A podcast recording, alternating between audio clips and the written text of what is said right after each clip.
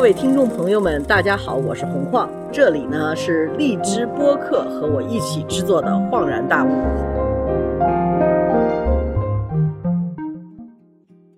大家好，欢迎收听荔枝播客《恍然大悟》，我是洪晃，我是这个节目的主持人。我们在第一期里头采访了清华大学的尹志教授，他是一个。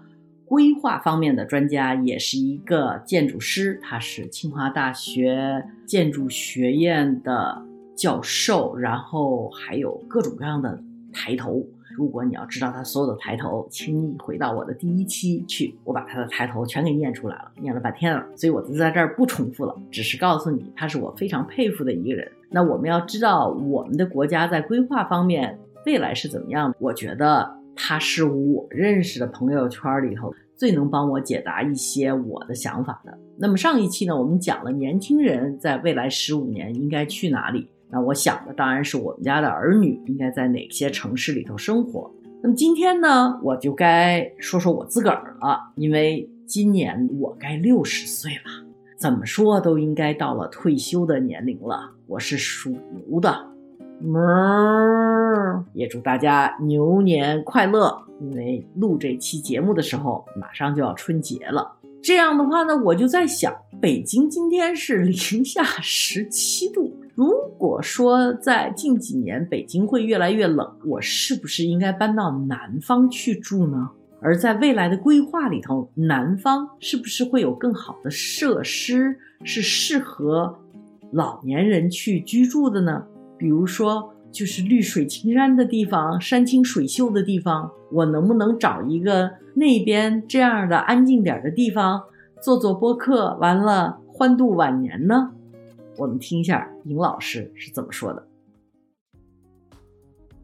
因为我们老百姓最关心的哈，我先从我自个儿说吧。我明年二零二一年就六十岁了，按照现在规定来讲，六十岁该退休了。有好多人都在问，哎呀，那中国的这“十四五”里各个城市都会有很大的变化。嗯，那我要是一个退休年龄的人，应该是不是搬到南方去住啊？尤其今天北京市又让大家感到了冷的感觉，有哪些城市会更适合一些，比如说退休啊、老年去住呢？其实这个差别性是很大的，就跟个体感知啊差别性很大的。比如很多人喜欢海南岛。我在海南岛工作过一年，基本上一年有将近十个月在海南，但是我非常不喜欢它。为什么呢？因为我是北方长大的，我喜欢这种四季分明的城市。这种四季分明城市就维系一个人体的基本调节功能，遇冷遇热你都能经历过各种各样的循环。嗯，但是那是一个四季基本是一条直线的那个地区啊，对，所以感觉非常难受。而且你回来以后会觉得这个机体调节能力下降、退化，这个个体差异特别大。如果只是从气候条件来讲，说可能有的人将来会喜欢在北方找个地方来舒服一下。包括我的朋友圈里有很多说退休往东北跑干嘛，就是一帮滑雪，就酷爱滑雪。你像他冬天基本上会在崇礼整个一滑雪季租房子住在那儿，退休以后，啊，他选养老地，他就会往这种地儿跑。所以应该是因人而异，因人而异。但是有几个共同的东西，其实挺重要的。就是说，您一定要说哪个地区我不好说，但是它有几个基本条件。一个呢，它的地产价格得更便宜。嗯，啊，这个全球都如此。我在城市里奋斗一辈子，攒下来的资产，一般他会找一个小城市，或者甚至找一个乡村地区，把大城市这个豪华地产卖了，弄一笔钱，很便宜买一房子，基本上连养老的钱、带置业的钱就一次性就解决了。这肯定的，这是第一个方面。第二呢，肯定它需要一个更为舒适一点、山清水秀一点的环境。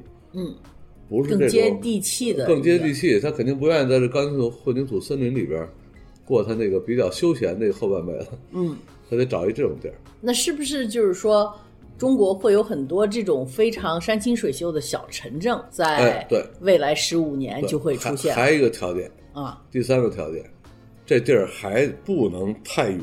它还得有比较好的医疗保障条件。您真去那个偏远山区，说那山清水秀是山清水秀了，万一有点毛病呢？老年人时不时会有点毛病，万一有点毛病，打个急救车都得仨小时才能到，那肯定不行。那时候人都过去了，所以它基本的这么几个条件：第一，地产肯定得相对便宜点；第二呢，尽可能的靠近这些个大都会地区，靠近这些个大都市圈地区，你万一有事儿的时候，你还可以享受到最好的医疗保障。那第三呢，它肯定在这个舒适度和密度选择上，它不会选择这种大都会地区，它要选一个相对宁静一点的小镇，建筑密度低一点，绿色空间多一点，能让人放松的地方。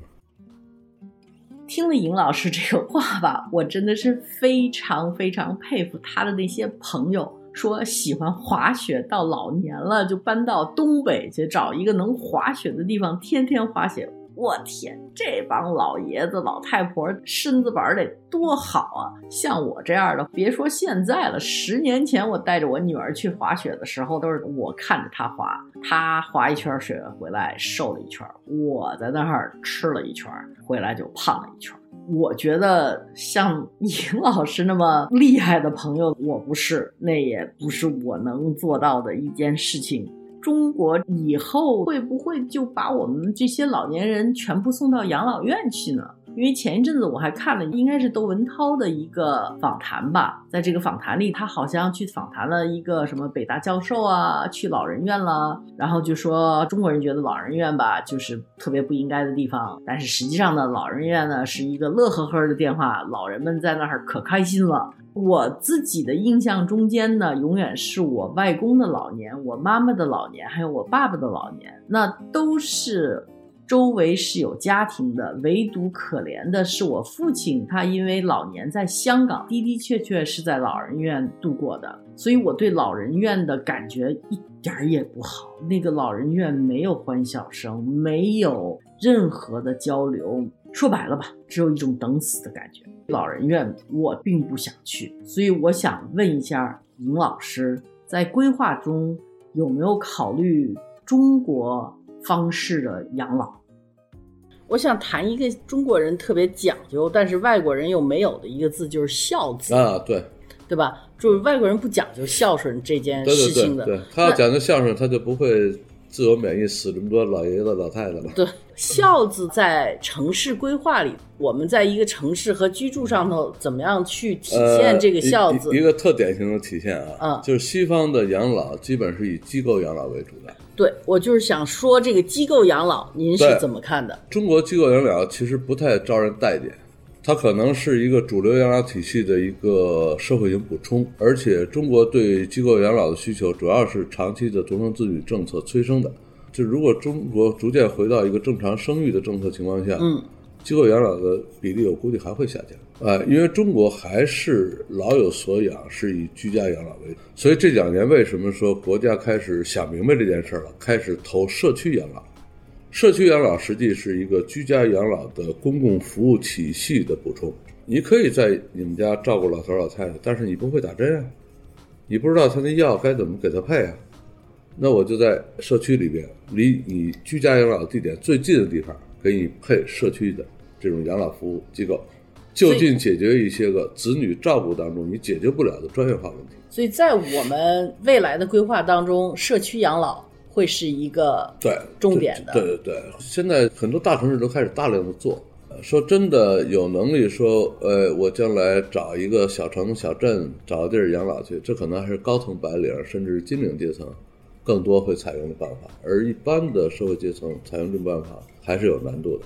那在这种样的就是机构养老和咱们主流的这种养老的情况下，我们的房地产开发，嗯，这么多年来根据规划都是以和亲家庭为主的，呃，就是我们不管是一居也好，两居也好，甚至到别墅区的三居四居，好像大家打算的都是 就是一家人住在里头，那。以后从建筑和各些方面规划上，是不是会把这个中国四世同堂的这个概念带到一个我们的建筑建设和计划里头来呢？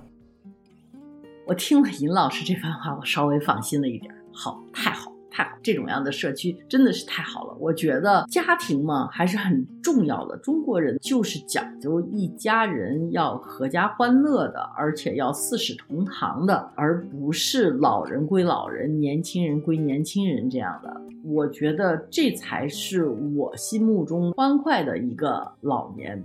我在这儿想插着给大家讲一个故事哈，因为尹老师所说的医疗设施的问题，对上了年纪的人会产生一些忧虑的。在国内呢，这次疫情真是控制的比较好，但是在国外，尤其是在美国，控制的非常不好。我想给大家讲一个故事。我的故事呢，是我的一个美国妈妈，她九十多岁了，她在疫情前刚刚做了一个膝盖的手术。然后她需要到医院去复查，结果她去复查的时候呢，医生和护士在疫情的忙乱中就把她放到了一个房间，这个房间叫 triage，triage 实在是就是一个叫等待的房间，就是说的好听点是一个等候室，实际上医疗资源被挤兑的时候呢，大夫。要决定先救谁后救谁，在这个房间里头的人，大部分人是得了新冠的人。他呢不知道，就自己走进了这个 triage，因为他以为 triage 就是等待，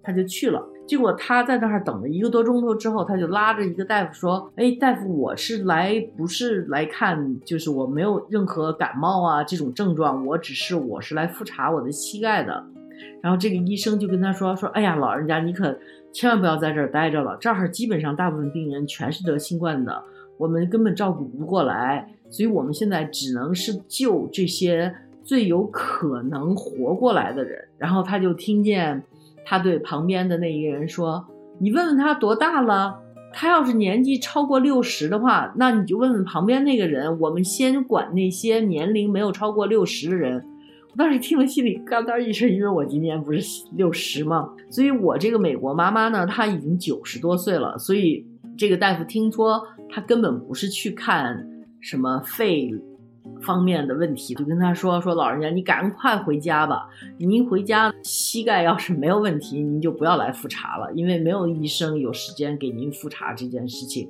您赶快回家。然后如果说。你要是有了任何新冠的症状，我们也不建议你来医院，因为你看见这个 triage 这个等待室里头，肯定轮到你的可能性不是特别大，而且你会很往后。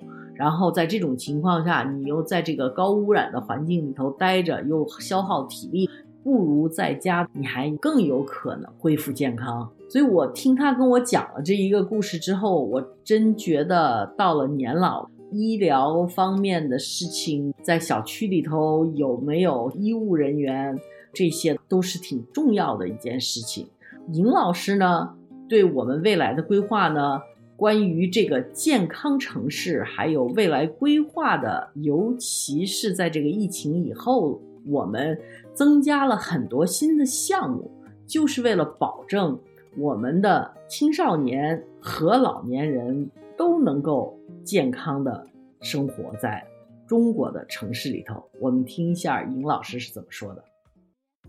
从规划上头来讲，我们做的特别好的事儿，很难说我们在规划上有什么做的特别好的事情。嗯，因为从我们在疫情的初期应对当中也反映出来，我们在公共卫生领域的投资是不够的，布局布点的强度也是有差距的。嗯，所以瞬间形成了一定的医疗挤兑现象。甚至生病的人可能没床位，进不去。中国的经验其实是另外一方面的：第一，非常强大的社会资源的组织和动员能力。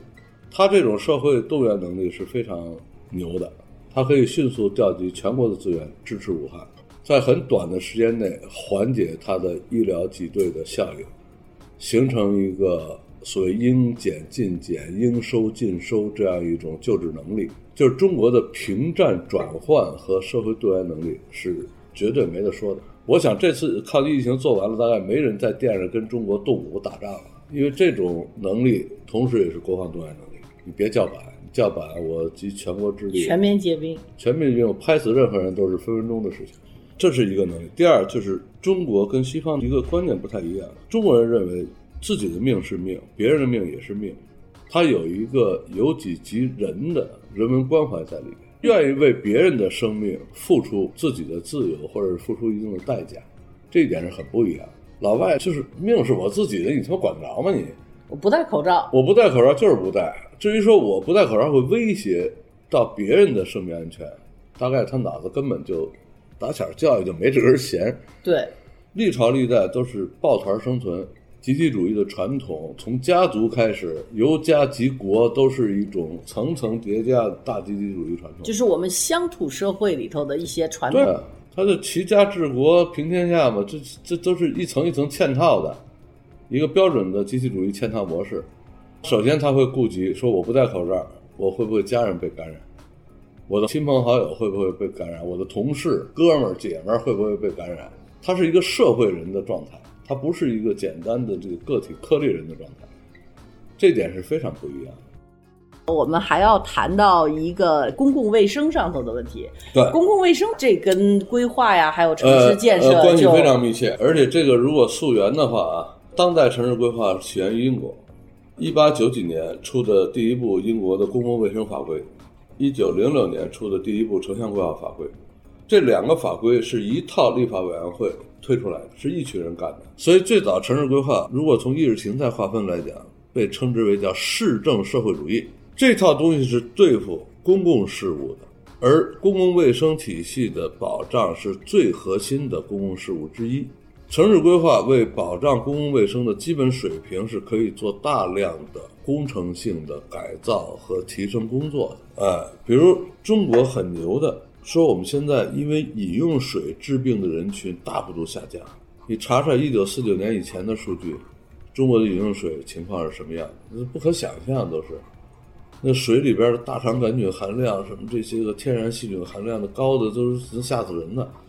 为什么中国现在基本上不存在因为饮水问题造成疾病？它就是因为有非常好的市政、非常好的规划、非常好的市政工程的承载能力。这只是其中一个方面，包括我们做的这些个所有的通过规划来实现的节能减排、减少大气污染物排放，尤其是减少中低空排放，其实都是围绕人的健康来的，它都是公共卫生的一个组成部分。所以这两者是不可分离的。所以清华组建了一个公共卫生学院，组建完了以后，陈泰、陈红素贞就带队到我这新型城市花园来，我们俩做沟通、做交流。嗯，我给他写了一幅字，叫“城市规划、城乡规划、公共卫生一脉同源，健康中国、美丽人居携手共进”。这两个学科其实结合是非常密切的。第一个要建立的概念就是，公共卫生不是医疗系统内部的事情。医疗解决的是生病和治病的问题，公共卫生更多的是解决怎么让你不得病的问题，不要进那医疗系统的问题。这是这两个系统不一样的。所以公共卫生不好，医疗系统的压力压力就非常大。对我们国家这么多年呢，原来的投资主要是投在医疗系统改善上。嗯，只有六十年代，嗯，赤脚医生那年代，啊，那个其实不能讲它是一个。医疗的这么一个大幅度提升，其实它更大的贡献是公共卫生体系的完整化。你说那赤脚医生能看多少病啊？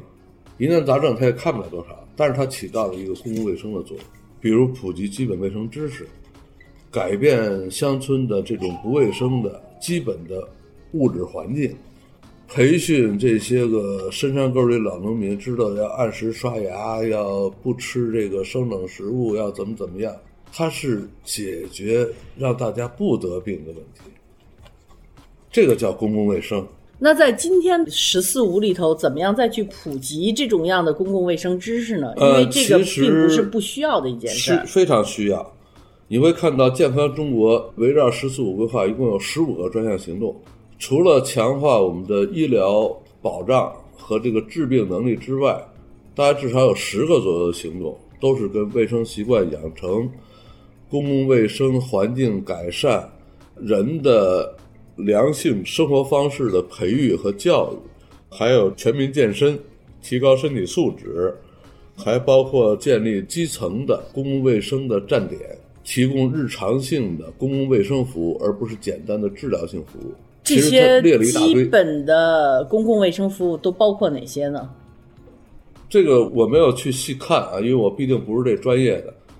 但是我妈妈是医生，嗯，我有一个非常小时候的印象，那时候我们的公共卫生站点啊叫防疫站，是以防病防疫为主的，它最主要有这么几个职能，第一个呢，那是在工矿区嘛，接触一线工人，它主要的防病是防职业病，向一线工人去讲这个肺吸病的害处，以及在生产环节当中你怎么预防这个肺吸病的产生，减少环境的这个不良的一些要素。然后他还负责各种各样疫苗，都是由防疫站系统去提供的，从小孩的到大人的五花八门的疫苗，还有这些个到社区去的各种公共卫生手册的发放，从最简单的不要随地吐痰。